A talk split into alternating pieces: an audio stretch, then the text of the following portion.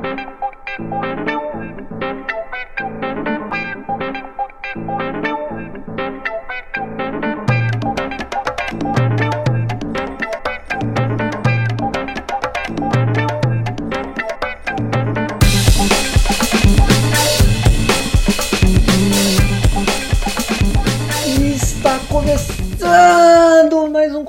O podcast de política e economia do Amontoado, que vem toda sexta-feira para comentar as notícias desse país maravilhoso que certos ex-ministros chamam de Estados Unidos do Brasil. Eu sou o Mizuga e eu estou aqui com ele, que somando mais 12 pessoas torce para o Fluminense, Felipe Miranda. Acho que você tá confundindo as bolas aí, cara. Tá Esse é o Botafogo, né? Esse é o Botafogo, exatamente. Mas eu te perdoo porque, né, sendo de São Paulo, né, sendo parte da locomotiva brasileira, né, você precisa se importar com o resto do Brasil. É verdade. Na verdade, eu acho que as pessoas têm que começar a pagar imposto para São Paulo. Inclusive, deve breve, transferir o talvez imposto, isso aconteça. o imposto da União pra São Paulo, né? Tem que transferir imposto da União para São Paulo para Ah, tratar a fosse pela- lordose que a gente tem de carregar o Brasil. Se a revolta em 32 tivesse funcionado, né? A, esco... a, esco... a Você viu, cara, você viu o que fizeram no passado? Eles comemoraram Nossa. os não sei quantos anos da Revolução de 32 na Avenida Presidente Vargas. Ah, é, parabéns, São Paulo. Eu, Parabéns. shade. São Paulo é cheio do, do shade. Ai, ai. Eu também estou aqui com ele, o nosso menino do interior, Caio Avanzi. No interior só não tem mais arrombado que em Brasília, né? Impressionante. É que você não conheceu o sul do Brasil. É, Não, mas o Oeste Paulista, ele é o interior, ele é o sul do Brasil, só que com menos nazista. Tem só pau no cu, só é diferente. É, é, eu, eu fico na dúvida. Eu acho que é com menos nazista porque eles ainda não conhecem o nazismo. então pode ser, pode ser, o nazismo não ai. chegou aqui ainda. Exatamente. Quando o nazismo chegar aí, vai ser uma revolução. Mas eu tendo a concordar contigo. O Eu- Oeste eu- Paulista eu- é composto de muitos pau no cu. Não, Você que tá ouvindo, você aí que tá ouvindo, que tá ouvindo do Oeste Paulista e não é um pau no cu, você sabe que eu tô falando a verdade. Antes de começar a comentar as notícias, é importante dar alguns recados, aqueles recados de sempre, que o Conto Fechado está aqui toda sexta-feira para comentar as notícias, mas não é a única coisa que o Amontoado faz. O Amontoado também faz podcast de esportes, que é o LOLzinho de Várzea, que está no ar toda quarta-feira. Também faz podcast de cultura, de cinema, de games, de anime, de música, que vão ao ar uma segunda por mês, então em uma segunda sai o de anime, em outra segunda sai o de cinema, em outra segunda sai o de música e por aí vai. Sigam as nossas redes, no Twitter Amontoado Blog, no Facebook Amontoado Podcasts, procura lá. E olha o nosso site, que é amontoado.blog. E se você quiser mandar uma mensagenzinha pra gente, xingar a gente, dar sugestões e etc., você fala com a gente no pod.amontoado.gmail.com ou nos inboxes aí do Facebook e do Twitter. Fala com a gente, a gente vai responder vocês. A gente tem a ideia de ter um bloco de e-mail, só não tem ainda porque a gente ainda não tá recebendo e-mail.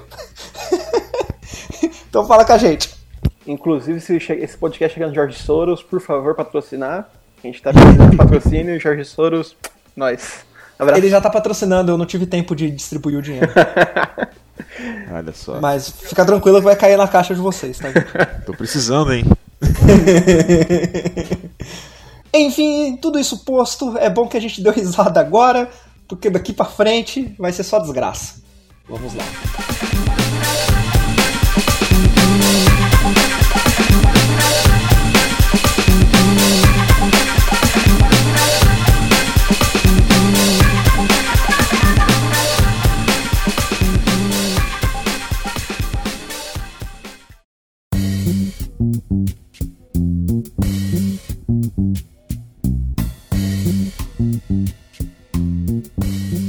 Começando falando, como eu disse, falando de desgraça. O podcast da semana passada foi ao ar na sexta, mas nós gravamos na quarta, então não deu para falar de todas as coisas que aconteceram em decorrência das grandes chuvas que teve no Rio de Janeiro, que acabou vitimando pessoas, tirando casa de outras, de muitas outras pessoas. E além disso, enquanto a gente lançou o último podcast e hoje que estamos gravando este, aconteceu o crime, que não é uma fatalidade, com os garotos da categoria de base do Flamengo. Por que, que eu estou juntando essas duas notícias aqui? Porque elas são oriundas da mesma fonte, que é o Brasil é um país que funciona sem alvará. Você. Eu não sei nem o que dizer. Felber, fala alguma coisa aí. Ah, cara, é complicado porque eu tenho uma relação muito forte com o futebol, assim, desde moleque. Apesar de eu ser né, torcedor do Fluminense também desde criança, mas futebol é uma coisa que eu tenho uma, uma paixão muito grande. E aqui no Rio de Janeiro, e principalmente aqui em Campo Grande, as maneiras de você conseguir sair da pobreza total ou tipo da tua mediocridade como classe média baixa é o futebol. E é um caminho difícil demais assim que o pessoal toma, sabe? E eu fico até meio meio meio, sabe, meio emocionado de falar porque é complicado você ver a vida de 9, 10 pessoas acabando assim num piscar de olhos com assim, os caras dormindo no que deveria ser, né, o caso é o que é o clube mais rico do Brasil, que se declara como o maior clube do Brasil. Que gastou 40 milhões na última janela de transferência. Isso é Exatamente. importante frisar. E que tem um puxadinho no CT que eles, pelo que dá a entender, que a última gestão meio que tentou apressar para que eles tivessem um legado. E era um puxadinho que eles já tinham falado já que eles iam desativar, mas sempre empurravam com a barriga. E Nossa, daí é um puxadinho. Quando mostra a foto, velho. Caralho, que revolta que dá essa porra, Sim, mano. cara, é, é um absurdo. Assim, é, é, é complicado porque o- as condições que tinham ali na, na, na, na academia, no caso, né, no CT, com os garotos, eram condições que ah, o, o MP já tinha já falado que eram condições é, insalubres, assim, que poderia dar problema. Eles foram intimados, eles foram multados, acho que foram notificados 31 vezes, pagaram multa 10 vezes. Só que essas multas eram de 800 reais. E uma vez que, assim, 800 reais é tipo dinheiro de, de troco pros caras, então eles pagavam a multa e deixavam passar. Não teve em nenhum momento atuação de nenhum órgão público para chegar e fechar a coisa. Mas haja visto que o Brasil é o país onde nem com tragédia você aprende, né? Porque vamos lembrar também que na, no desastre da Boate Kiss lá no Rio Grande do Sul, lá em Santa Maria, há trocentos anos atrás, eu já não lembro quando que foi exatamente. 2013. 2013, eu tava em, em dois- 2012. Eu tava em, eu tava em Pelotas. No Rio Grande do Sul, a- o caso da Boate Kiss foi um negócio que marcou bastante. assim. Até porque eu tenho amigos que tinham parente que tava na boate, etc. Sim, mas assim, pelo menos aqui, pelo menos assim, talvez não seja uma cultura de- do Rio Grande do Sul especificamente. Mas geralmente no resto do Brasil, principalmente no Rio, mesmo quando esse tipo de tragédia acontece, você não tem um aprendizado. Então assim, eu tenho, eu tenho, eu tenho até meio que procurado saber mais sobre esse tipo de coisa de condição, de, de departamento, né, de, de, de juniores, etc. E por sorte eu vi que os, os times ultimamente têm feito um investimento muito grande em dar condições melhores para os jogadores que eles têm ali. Mesmo o Flamengo procurou fazer isso daí. Mas não tem como negar que aquilo dali foi uma falta de responsabilidade total e que tá no empurra-empurra ferrado assim com entre, a, entre a, a gestão antiga e a gestão nova quanto a culpados. Ou Mas seja, sabe o que me irrita? O que me irrita, olha só, o que você falou, teve mais de 30 notificações do, do- do poder público. E o poder público não faz nada. É a Uhum. mesma coisa da chuva. Mano, todo ano é a mesma merda.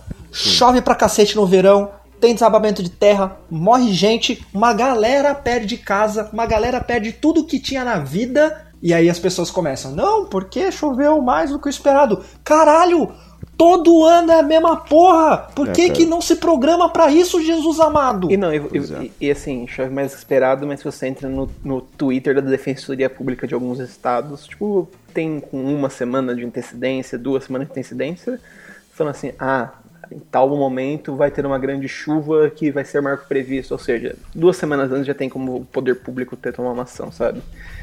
Na- na- e, não, e na verdade é mais revoltante ainda, porque eu falei agora há pouco, por que, que não toma uma atitude. O que é mais revoltante é que a gente sabe por que, que não- ninguém toma uma atitude. Porque é a gente porque pobre. não interessa. E porque a gente pobre que vai perder a casa. Ca- Exatamente, porque se fosse essa chuva no Leblon, nossa senhora, Não, com certeza, cara. Não nossa tem- senhora, ia ter gente abraçando lagoa, ia Isso. ser luta oficial no Brasil, Isso sabe? mesmo. Ma- ma- Mas, o- Ah, ca- é muito revoltante, mano. É muito. Por que, que eu resolvi fazer esse podcast, velho? Eu fico muito revoltado com essa porra, mano. Nossa senhora, mano. é, É, você, é, você fez, você foi resolver fazer esse podcast porque você quer que as pessoas também fiquem revoltadas com você junto. É que é. Nossa, é que é. E, tipo, o que, que a gente vai fazer? É, cara. Vai pegar em armas e, e tomar o poder? Não- Isso não vai acontecer, tá ligado? Não. É, Mi- Mizuga, é, eu acho que tem uma coisa importante que eu li no Twitter, acho que foi o Carapanã do Vira Casacas, no outro podcast.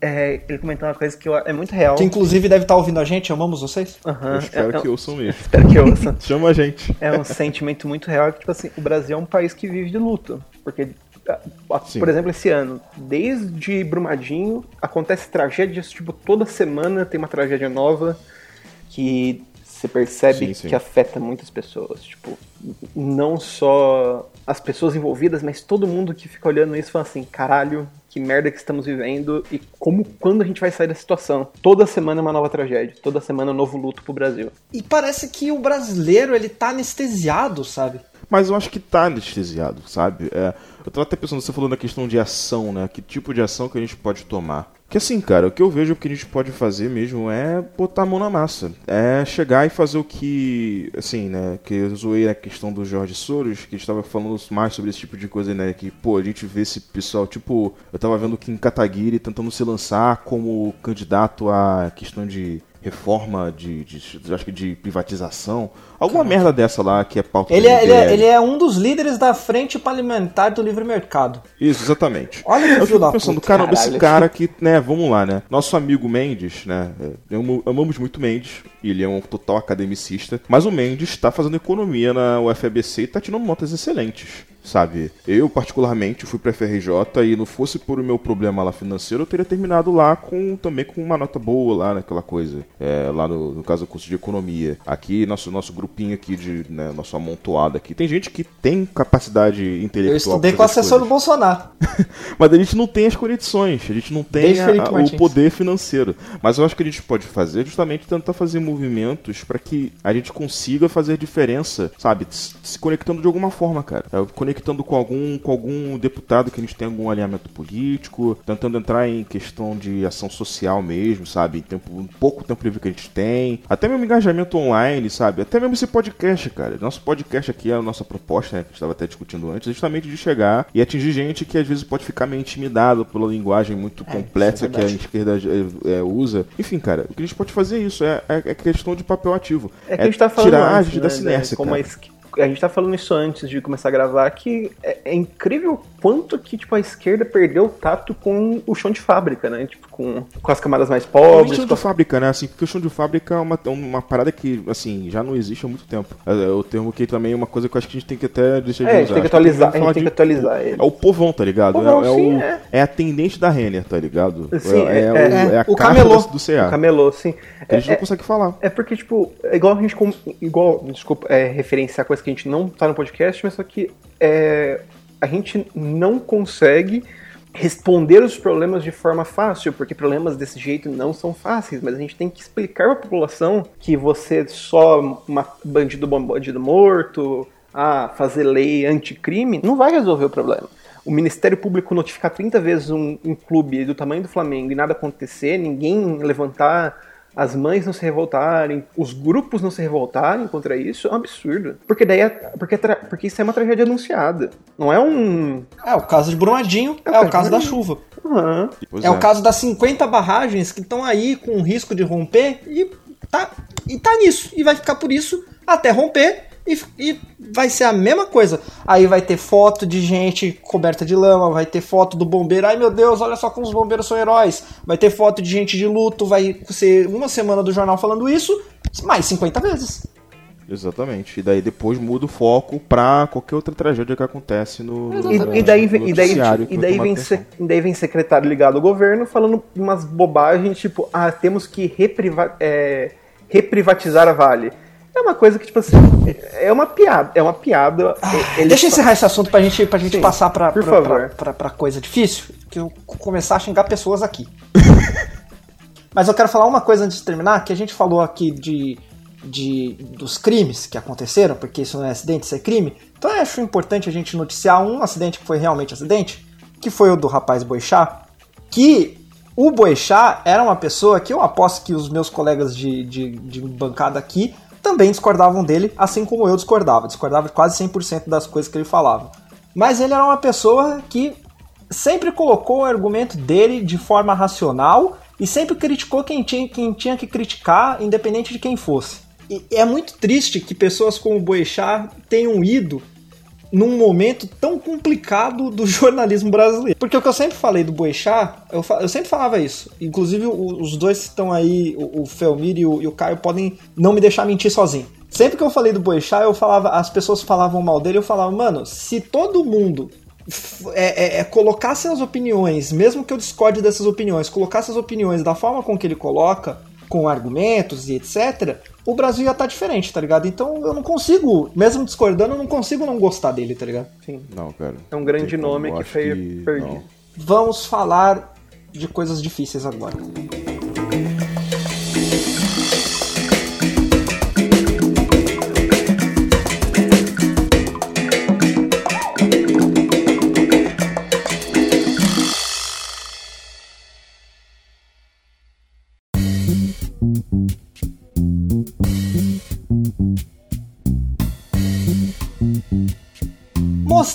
Aquilo que a gente já sabia, o governo Bolsonaro deixou vazar quais são as suas propostas para a reforma da Previdência. E surpreendeu uma quantidade de zero pessoas o fato delas serem contra o povo. Obviamente, porque ninguém estava esperando que esse governo fosse né, ser a favor do povo. Mas antes da gente falar sobre a reforma da Previdência, é importante a gente destacar alguns pontos. Em primeiro lugar, quem é Paulo Guedes? Essa pessoa maravilhosa que está apresentando a reforma da Previdência para nós. Paulo Guedes é um rapaz que nasceu no Rio de Janeiro, estudou no UFMG, fez economia na UFMG, fez o seu mestrado na Fundação Getúlio Vargas e foi fazer o seu doutorado em Chicago, onde ele teve que fazer o mestrado novamente para aí sim ingressar no doutorado em Chicago. É interessante notar que o Paulo Guedes, ele foi para Chicago com bolsa do CNPq. E você sabe quanto que era a bolsa dele, Felipe Miranda?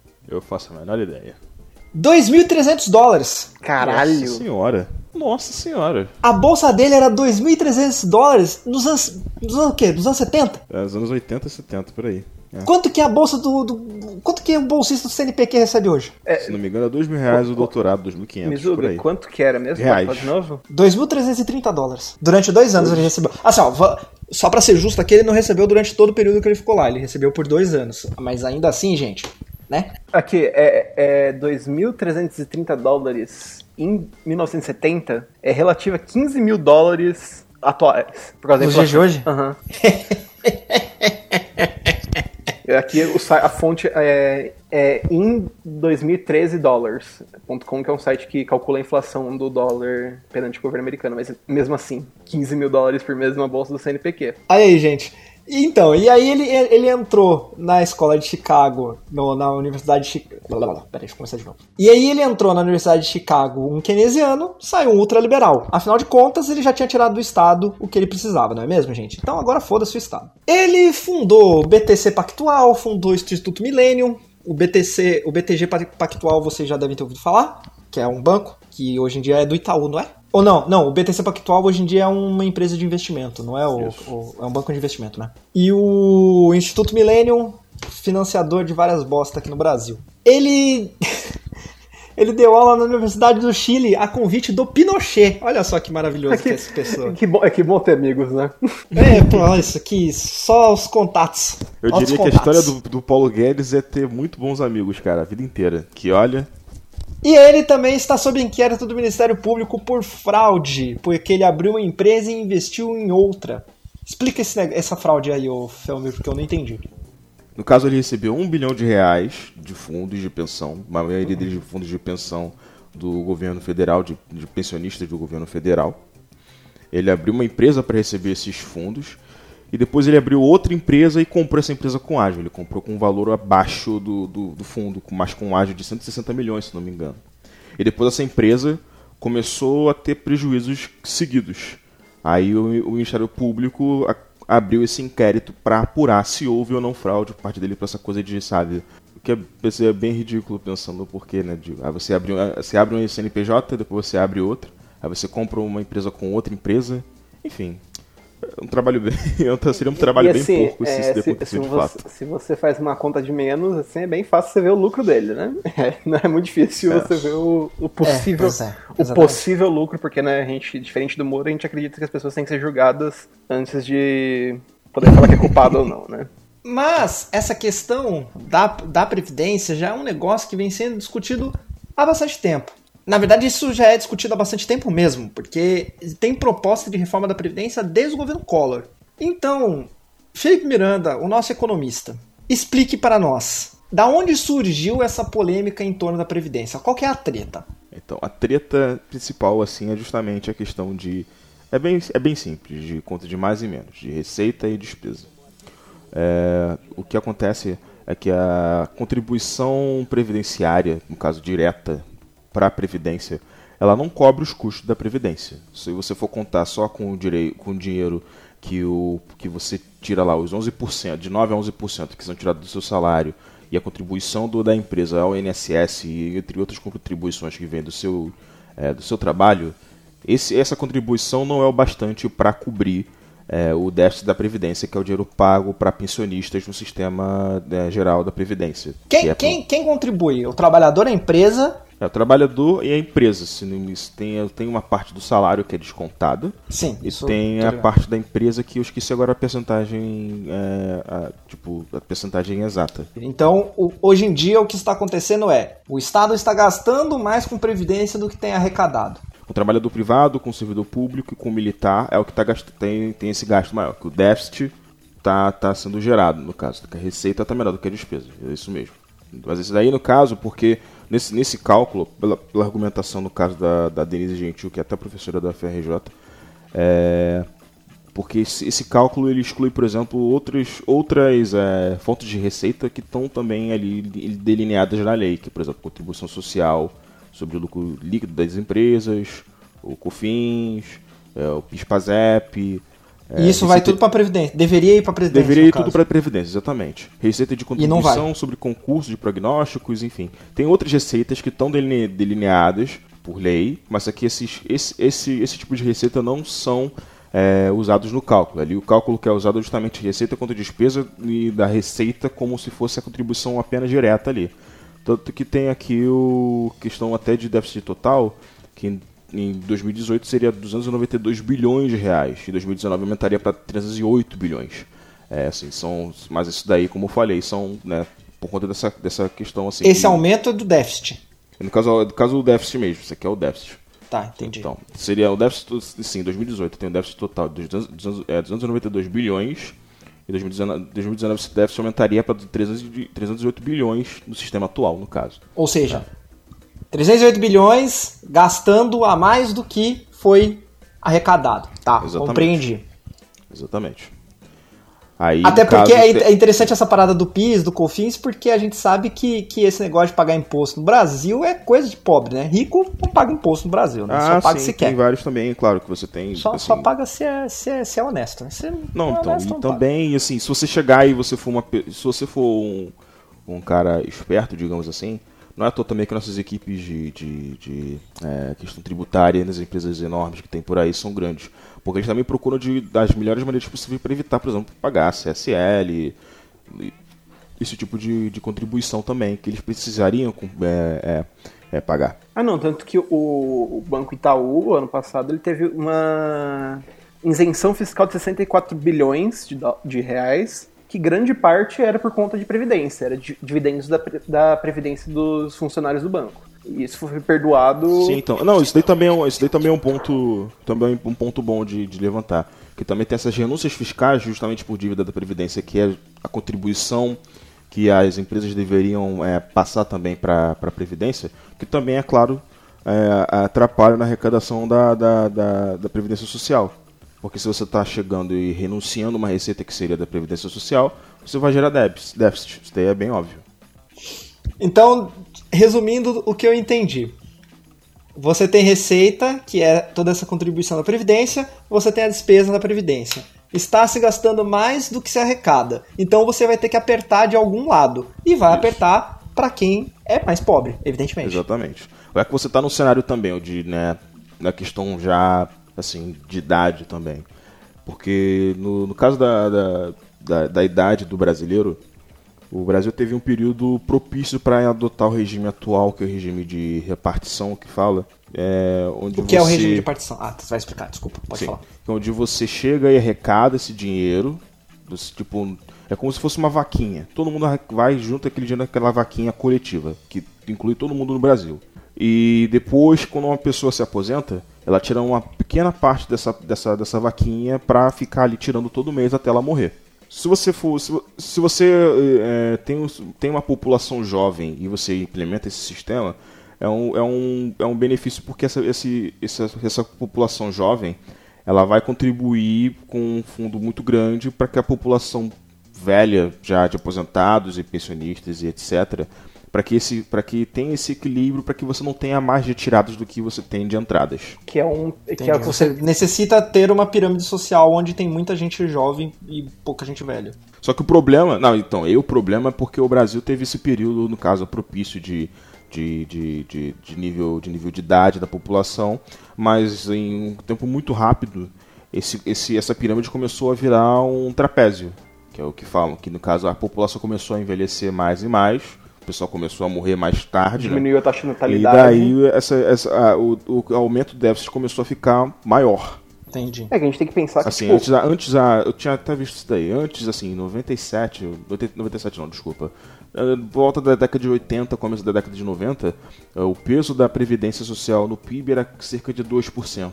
Hoje já está já em 10, 11%. Então, assim, tem aumentado, assim, a, a relevância da previdência no, no, no PIB total da, da, da da, da, da, nação, né, do Brasil. Não, e isso é uma coisa que faz muito sentido com as melhorias de vida que tem, né? Tipo, você tem mais planejamento familiar, que diminui a taxa de natalidade, isso. a gente pensa... O pobre tá menos pobre. Mas também tem, também tem a questão até, até nova, assim, não nova, né? Mas de certa forma é nova de que filho é caro. Então, se você tem, se você é de classe média baixa para cima, você mesmo que você, digamos, possa ter mais de um filho, você opta, opta não ter mais de um filho, porque é caro. Não ter mais de um filho porque é caro pra caramba, entendeu? Você vai ter só um filho. Eu fiz uma pesquisa e em 1970 cada mulher tinha média de 5.8 filhos no Brasil.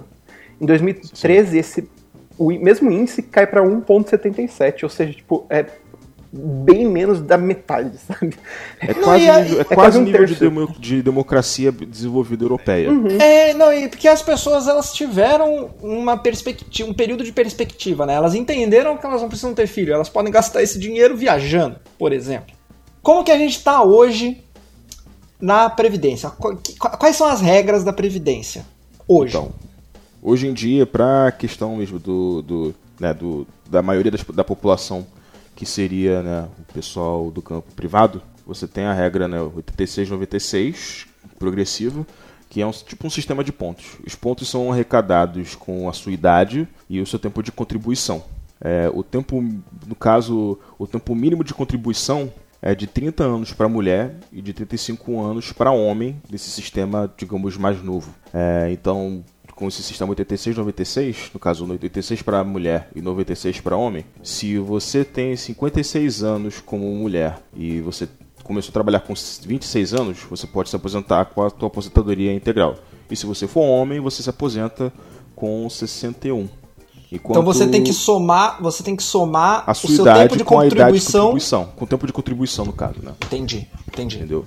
Assim, Mas é aí... tempo de contribuição, digamos assim, ininterrupta, né? Ah, sim, se você tiver, exatamente, se você tiver um tempo de contribuição ininterrupta, que no mercado privado brasileiro é algo muito difícil de você conseguir achar. Mas também tem até algumas pessoas que contribuíram também de forma, de forma independente, né? Então também, assim, às vezes a pessoa pode estar só fazendo bico, mas ela está ali contribuindo, então isso daí também vale como contribuição para ela. Entendi. Ela pode não estar contribuindo tanto quanto ela estava contribuindo quando estava empregada, mas isso daí também vale no cálculo. Ela, vai, ela pode não receber, digamos assim, o teto da contribuição que ela poderia receber, mas já ajuda já. Aí e o regra. empreendedor, Falmir? Oi? E o empreendedor? Ah, o empreendedor, né, assim.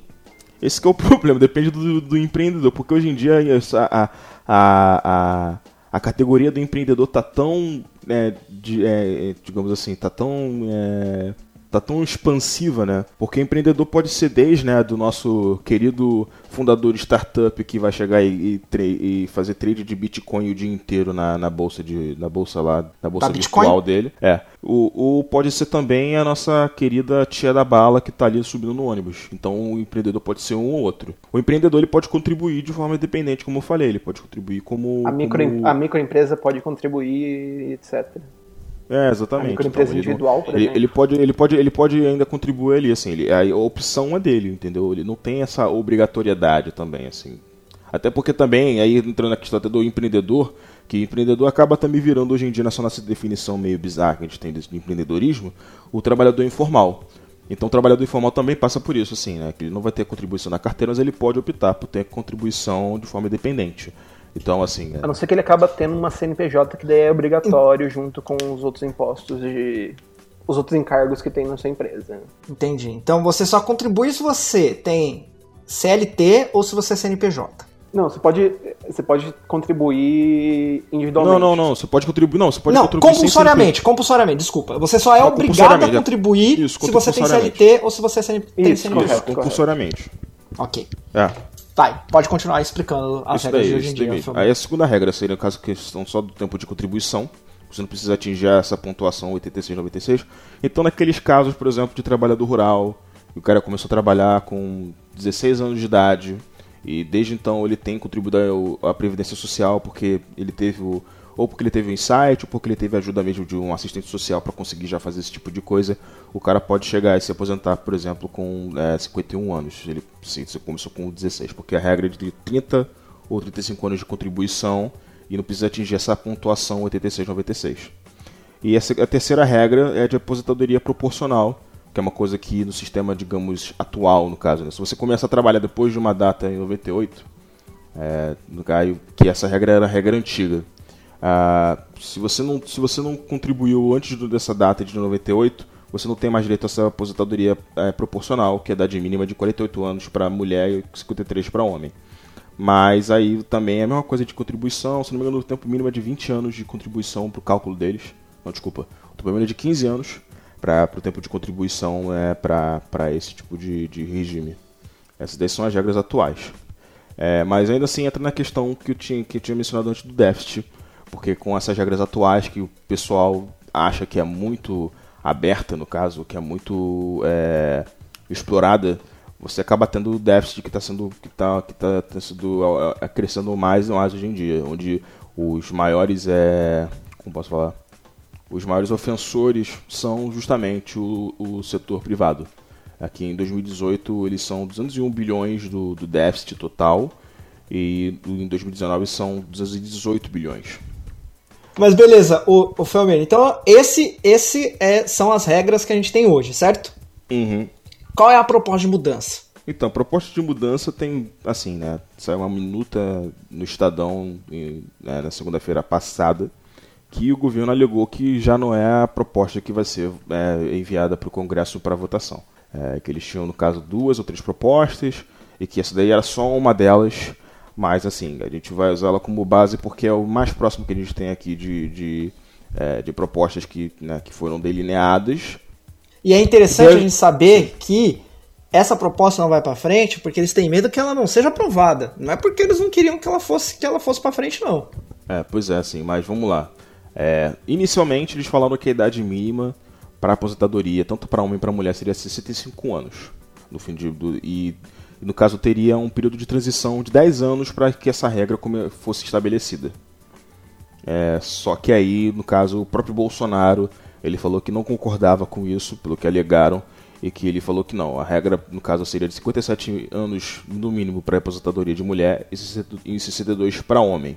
Depois, o tempo de contribuição do INSS mínimo seria de 20 anos e de 25 para servidor público. O tempo de mínimo de contribuição hoje em dia, se não estou enganado, é de, 20, é de 15 anos para o INSS e de que servidor público pra- é de 20 anos. É, teria depois, é, aí no caso, teria um gatilho para que a idade mínima se fosse elevada a casa 4 anos durante o tempo de, de transição. E teria um tempo mínimo de caso um tempo de contribuição de 40 anos para que você assim, atingir, atingisse 100% do benefício. Então, Então lá uma pessoa que começou a trabalhar com 20 anos só pode pegar assim, 100% de benefício, no mínimo com 50 anos.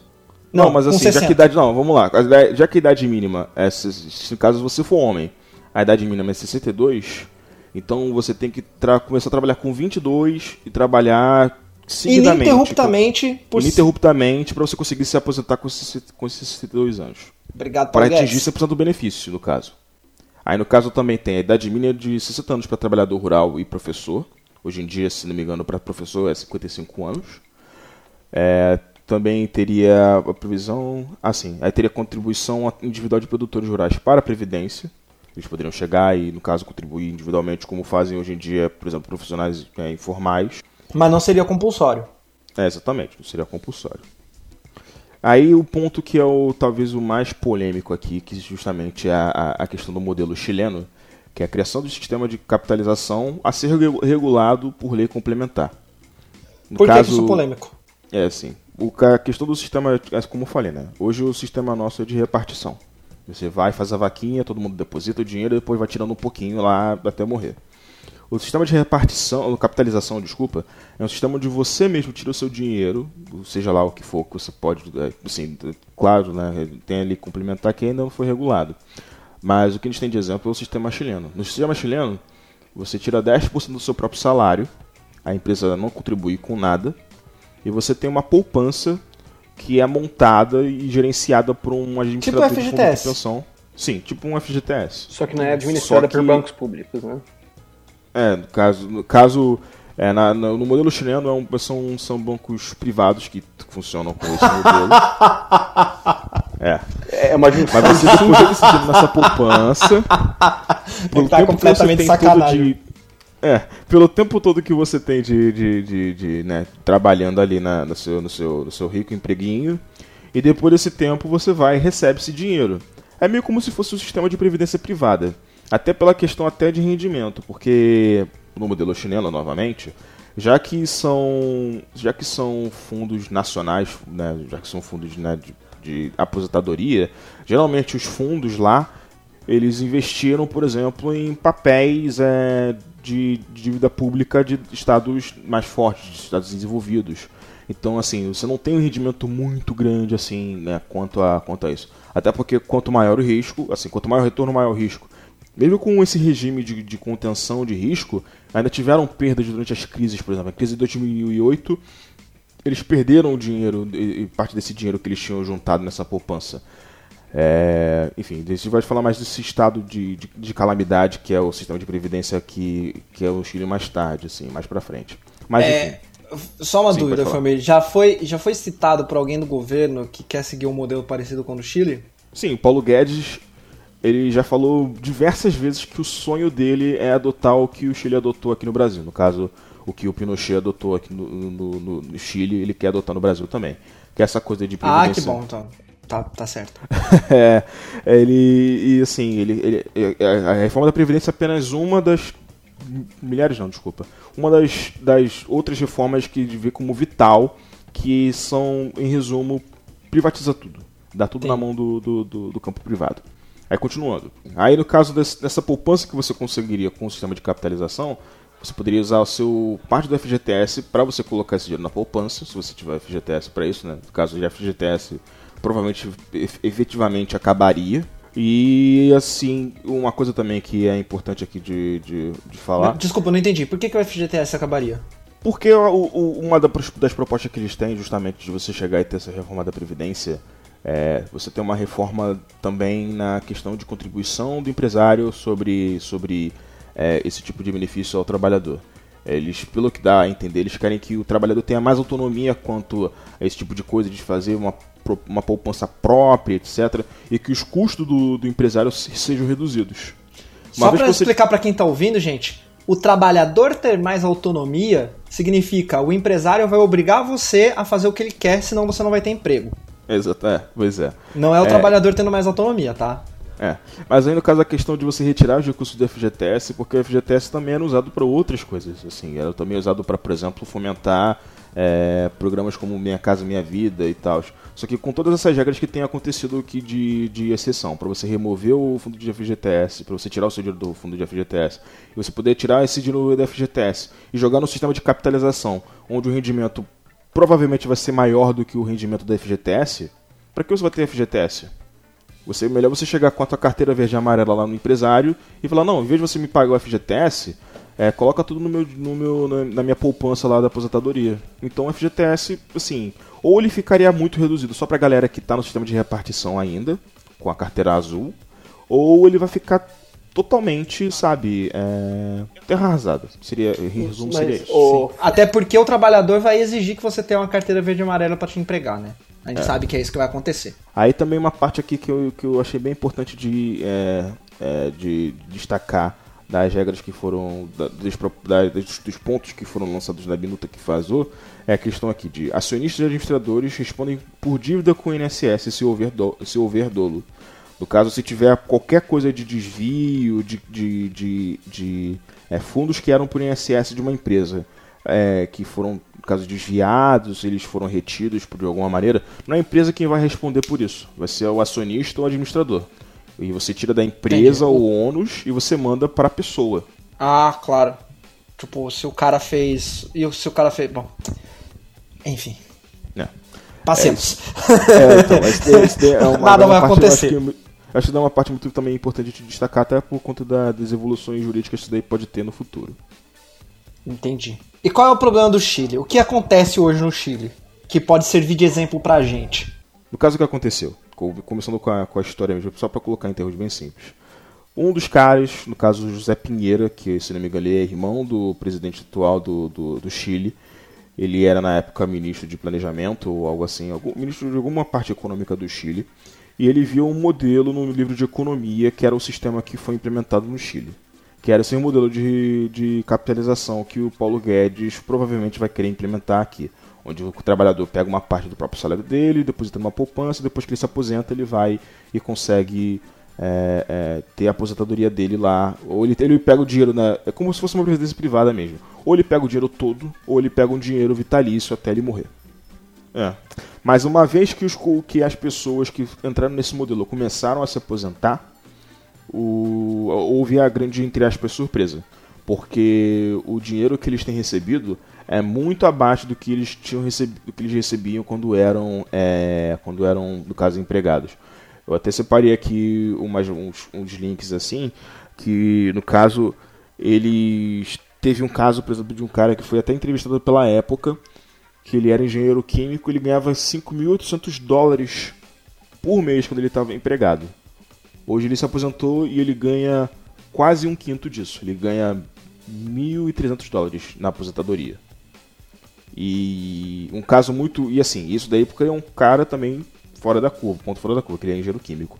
Mas grande parte dos, dos é, aposentados no, no Chile tem ganhado abaixo do salário mínimo deles como aposentadoria. O salário mínimo deles é 420 dólares e os caras ganham metade disso. É, é, assim, e É um absurdo. é um absurdo. Mas por que isso acontece? Porque o mercado deles de emprego também é um mercado muito informal, como é o nosso mercado. Então as pessoas, por exemplo, não tinham essa, entre aspas, autonomia ou a, a informação, na verdade não tinha nem o dinheiro, né? Para chegar e guardar o dinheiro deles para chegar e depois depositar no, no fundo de pensão lá, no, na, no- na poupança de aposentadoria que eles tinham. Então acaba que eles vão ganhar mesmo um salário quando eles vão fazer lá o, o- cálculo para receber esse dinheiro no, no final da, da, da vida de trabalho deles. Eles vão receber um, um dinheiro muito menor do que eles ganhavam na época, mesmo sendo informais ou não. Tanto que eu, É, Entendi. então, eu, eu, sim. eu vi uma pesquisa que 44% dos aposentados chilenos estão abaixo da, da linha da pobreza. Sim. É um, 44% da linha, da linha da pobreza e também tem aumentado é, o número de suicídio de idosos, porque simplesmente os caras não conseguem viver com o salário que eles conseguem que eles se aposentam. E assim, é uma pergunta que. Pra finalizar. Deixa eu falar uma pergunta, é, acho que é importante. Faz? É, assim, é, Felmir, por conta da população do Chile ser quase é, um décimo da população brasileira, é, o custo para fazer essa capitalização no Brasil não seria muito maior? Porque a gente precisa de dinheiro para isso, certo?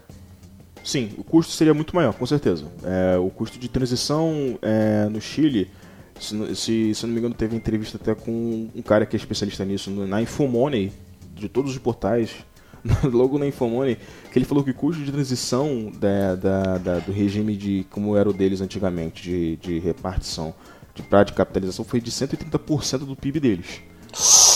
E é o que eles pagam até hoje. Isso daí foi feito na década de 80. E, é, e, mas é um, e assim, é um país menor do que o nosso, e, é um, e justamente também com, que já tinha já uma linha de reformas é, que davam já a entender que esse tipo de coisa não teria um custo tão alto. Imagina aqui. É, assim, então tem vários problemas que esse, esse, que esse regime de capitalização vai, vai, pode gerar aqui. Não só a questão de você receber menos do que você ganhava quando era quando quando estava trabalhando e pode até sair da classe média para pura pobreza, que é uma coisa que acontece no Chile, mas vários outros também que estão de é, vulnerabilidade, é, do, do, do, conta de crise de mercado, porque você vai estar tá fazendo um regime de capitalização e está colocando provavelmente na mão de um Itaú da vida. O que, que o Itaú vai fazer com isso daí? Ele não vai investir na economia brasileira, ele não vai investir na, na nas indústrias ou no desenvolvimento da, da de startups. É porque ele não está preocupado em desenvolver o país, né? Ele está preocupado, não, ele tá preocupado em gerar lucro. Em Exatamente, está preocupado em, em, dar lucro. Ele está preocupado, ele tá preocupado, na verdade, em ter a maior taxa de administração possível. Essa taxa de administração provavelmente vai estar atrelada à receita total da coisa. Então, se ele chega e investe esse dinheiro numa coisa arriscada e esse, esse coisa não dá retorno, a receita reduz e ele não vai poder ter, pegar a taxa de administração enorme que ele pegaria. E é interessante observar porque um, um idoso, vamos supor, uma pessoa que está aposentada, idoso não, uma pessoa que está aposentada por N motivos, ela está aposentada, ela está ganhando pouco, ela vai consumir menos. Ela consumindo menos, tem menos estímulo à economia. Estou errado ou Sim. estou certo? Não, você está totalmente certo. E ter menos estímulo à economia, você tem grande chance da economia estancar. Exatamente. E aí vai ter mais gente na informalidade, menos gente contribuindo, mais gente se fudendo. Então estamos aí, né, gente, muito próximos de entrar num período de caos nesse maravilhoso Brasil. Mas tá tudo Deixa bem, eu... daqui a pouco chega o carnaval e tá tudo lindo. Deixa eu só tentar pra alguma, só mais uma coisa só. última coisa para finalizar. É a última coisa, a última coisa. O Ciro, nosso grande, o Cirão da Massa, é, no, durante, a, durante a, a, a, campanha da presidência dele, ele tinha proposto também uma, uma reforma da Previdência com um sistema de capitalização. Mas o sistema de capitalização dele tinha um, um nível máximo de, de pessoas, no caso, né? Assim, você teria que ter uma renda X para você entrar nesse regime de capitalização e seriam as pessoas com mais dinheiro. Porque essas pessoas com mais dinheiro têm mais capacidade de chegar e fazer essa poupança, esse arcabouço, para conseguirem depois se aposentarem. Enquanto as pessoas que têm já, por exemplo, ganham, digamos, menos de 4 salários mínimos, que não têm essa oportunidade, eles não precisariam entrar nesse sistema de capitalização. Mas você teria outros tipos de reforma, provavelmente questão de idade, etc., para que o, o déficit da Previdência fosse reduzido. Mas o, a proposta que o Paulo Guedes quer implementar é essa proposta totalmente radical do Chile. E que vai levar esses problemas que no Brasil sendo o Brasil, vão ser muito piores do que lá. E se lá já tá tendo problema, imagina aqui. É, pois é. Enfim, gente, espero que tenha dado para entender mais ou menos. Caso não tenha dado, fala com a gente, a gente responde depois. Vamos para a próxima notícia.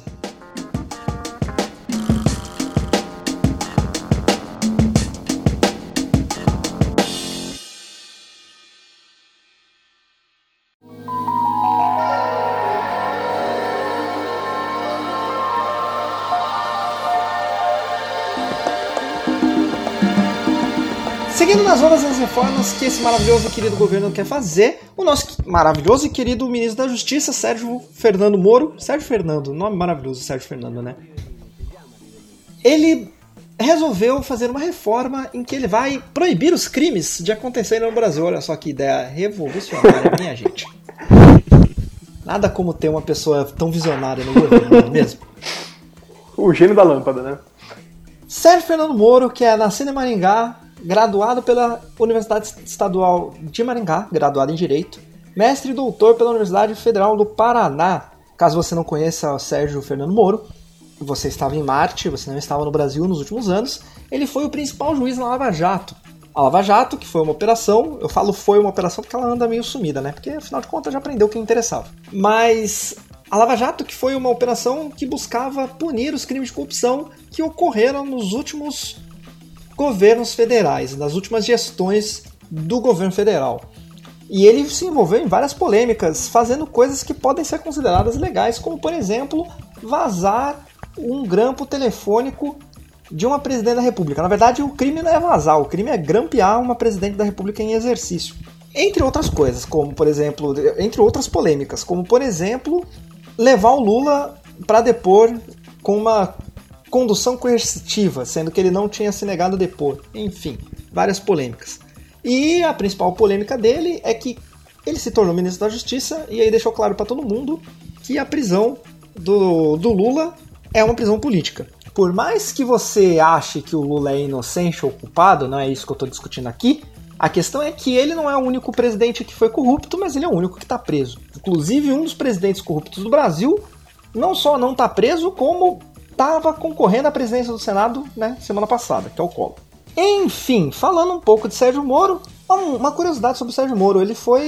ele foi. ele se tornou juiz federal com apenas 24 anos. Eu tenho 30.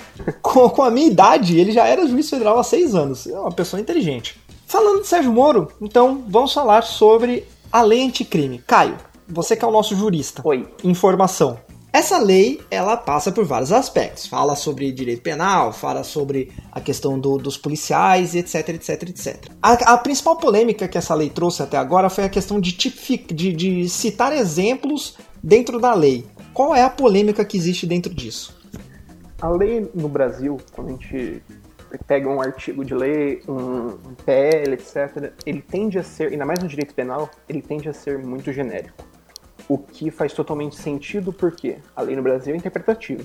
Uhum. Ou seja, o juiz pode observar um caso e falar assim: ah, tal, tal coisa tipifica uma coisa, ou seja, aumentando ou diminuindo a pena do, do culpado. O problema de quando você tira essa generalidade e coloca um exemplo, por exemplo, você fica muito difícil você enquadrar alguma coisa como, como que foge dos ritos dessas organizações criminosas citadas como organização criminosa. Isso é muito Entendi. problemático. Porque daí, se você tiver uma organização criminosa que seja um pouquinho diferente do PCC, ela pode não ser encaixada como uma organização criminosa porque tá na lei que tem que ser igual ao PCC. É, não, não é isso. É, é isso, mas não é isso, sabe? Tipo, é basicamente você facilita para enquadrar membros do PCC, mas dificulta para membros de outras organizações. Entendi, entendi, entendi, entendi. E também me explica um pouco, explica um pouco para quem tá ouvindo essa questão também que teve problemas com a questão da polícia. Porque estão dizendo por aí que essa lei dá autorização para a polícia matar. Por quê? É basicamente uma exclusão de ilicitude, sabe? Porque já existe legítima defesa. Quando você coloca essa exclusão de ilicitude, você facilita muito. É, existe o auto de resistência já, né? Isso. E acontece muito, inclusive. Uhum. Principalmente no Rio de Janeiro. Facilita muito para você, tipo, policiais que envolvidos em chacinas, etc., porque até o texto, o texto cita que o juiz pode reduzir, reduzir a pena na metade ou deixar de aplicá-la por uma coisa que, assim, ele cita susto, por exemplo. Susto ou ameaça de perigo e etc. Ou seja, se um policial no Rio de Janeiro vê um menininho correndo com o seu guarda-chuva, ele pensar que é uma arma, então ele pode bater, esse, ele pode bater essa criança falar assim, nossa, tava com, tava com medo, o menino chegou com esse guarda-chuva correndo à noite, matei o menino. Isso é uma coisa muito problemática quando a gente pensa que a nossa polícia é a polícia que mais mata no mundo. Tipo, se você junta a polícia dos Estados Unidos, a polícia da Europa, as duas juntas não tem a quantidade de mortos que a polícia brasileira tem nas costas. É, o caso, do, o caso da, da dos cinco garotos que estavam dentro do carro e foram metralhados. Isso, é bem você isso. pode falar, ai meu Deus, Tomei um susto com esses cinco garotos desarmados dentro Não, do carro. Então, é justamente o que eu ia falar que, assim, é... no caso, eu acho que o que o Moro tá meio que se espelhando até. O, o Moro, acho que ele meio que vê, por exemplo, o que acontece nos Estados Unidos quando tem aqueles casos de assassinato de. É... Como posso falar? De assassinato, por exemplo, de, né, de suspeitos, geralmente negros. De gente pobre. E assim, esse tipo de caso que, né, Aqui no Brasil, se isso daí acontece, o cara é visto como bandido, mesmo se ele não for bandido, e, e os policiais não são julgados, nos Estados Unidos acontece a mesma coisa. E, mas só que lá tem aquela coisa lá do common law, né? Não tem, assim, aqui já é diferente. Sim, é uma lei então... que tá então tipificada, e ele quer tipificar. É, exatamente. Então, aí que eu ia falar, porque parece que o que o, o, que o Moro quer meio que aproximar é justamente esse tipo de coisa, gente. Assim, o, o Brasil pega é mesmo que a, a, os, os, tipos de, de, sistema de sistema de justiça sejam diferentes em, em, fundamentação, mas a gente pega muito do exemplo de lá porque tem essa influência muito forte, mesmo cultural e social também. Então, né, o que você, o que meio que você falou da questão, né, do, do, do, do que acontece aqui no Rio já, teve lá o, o massacre na, nas favelas da Falé, lá do no centro da, no centro da cidade aqui, lá, na, lá em Santa Teresa é, que estão falando que, no caso, já subiu. Antes eram 13 pessoas mortas, agora já são 15. E que, assim. Foram torturados assim, antes? Exatamente, assim, já, assim, já, viu, já viram já que, assim, de fato, os garotos, eles eram. Eles eram. tinha associação com o crime. Mas, em vez de chegar e você prender as pessoas, não. A solução é sempre ou você engaja no confronto, ou você né, provoca um confronto, e você se ou você vai e executa essas ações de execução. Assim, a, a Polícia Civil no Rio já falou já que a versão dos policiais de que houve confronto, que não houve é, tortura, esse tipo de coisa, é real. Mas mesmo que isso tenha acontecido, por que a polícia aqui sempre, né, ela sempre está nesse modo de confronto? Não tem um modo de, sabe, de, de desescalar a situação. Nós estamos só da questão do, do exemplo de, tipo, legítima defesa. Eu entendi, eu entendi, daí... eu entendi. É. Ele fala também de uma coisa que ele chama de quase o bandido profissional, assim, que ele endurece muito a pena para crimes recorrentes e mesmo porque antigamente o recorrente era a pessoa com, com é, refazer o mesmo crime, o mesmo tipo, o tipo penal, em dentro do período, período de cinco anos. Isso era considerado uma, re, uma reincidência. Agora ele agrava, é, compreende pena, ou seja, ele deixa mais complicado ou mais é mais dura a pena se o cara teve vários crimes, não importa a importância. Se o cara tipo, fez um assassinato, mas fez um roubo e, e deu um tapa na, na avó dele.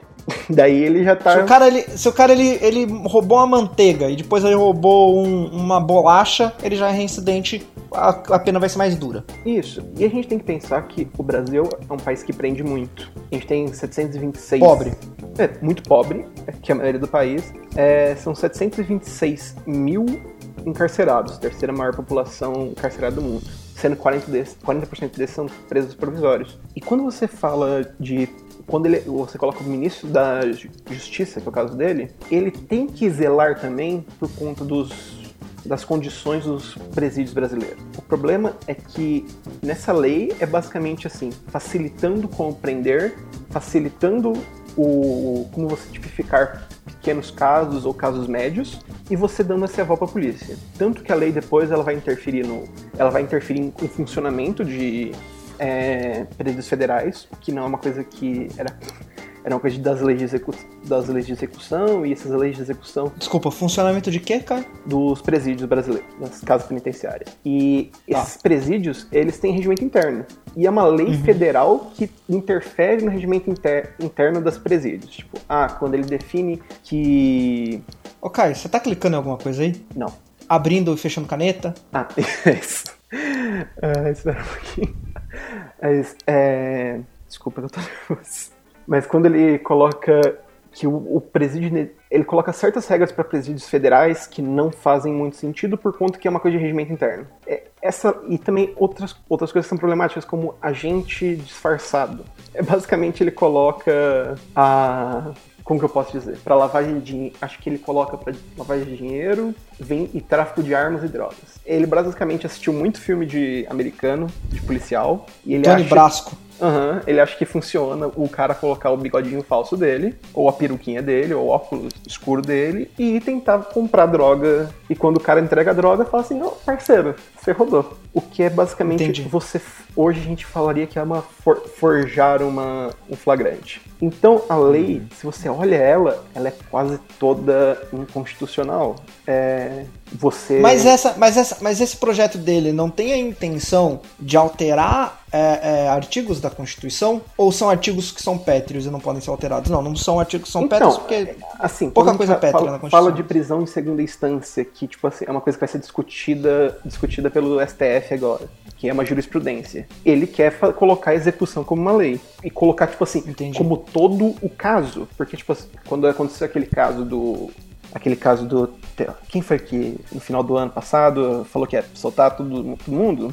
Não lembro. O ministro? Enfim, o ministro da STF que falou o ministro que ia da STF que ia soltar as que pessoas. estava preso em segunda instância. Sim, é só que não era todas as pessoas, eram pessoas que não representavam riscos por estar fora da cadeia. Por exemplo, você prende. E era preso provisório, né? Isso, pre que era a segunda instância. É, porque assim, o cara que oferece um risco, realmente, tipo, que pode fugir do país, que pode queimar arquivo, que pode atrapalhar o, o recurso da, da, do Ministério Público em apurar o caso, esse cara realmente devia ser preso. Uhum. Mas esse projeto de lei é basicamente você falar que a execução da condenação automática após a segunda instância. Ou seja, você está acabando com o princípio de que todo mundo é inocente até que seja transitado julgado. Então, deixa eu ver se eu entendi. As principais coisas que a, que a lei faz, além da polêmica Ah, não, de citar deixa, nomes na, deixa, na lei. deixa eu só falar mais uma coisa, só que é principal, rapidinho. Pode falar. É, outra coisa também que é muito perigoso é você poder gravar conversas entre advogados e criminosos em presídios federais. Esse não é um filho da puta, né? É você basicamente quebrar a autonomia e a imparcialidade do advogado. Tipo, que é uma coisa que a OAB tá batendo muito forte. Você conversa, uma conversa entre um advogado e ele até fala assim que é, pastores, entes religiosos, etc., também poderiam ser gravados. Ah, que bom. É basicamente, é basicamente você falar Legal. assim, o cara que. O único lugar que o cara tem pra poder falar sobre a estratégia dele, você pode gravar e usar isso contra ele, sabe? Mesmo que ele fale alguma coisa. Isso é totalmente contra a Constituição.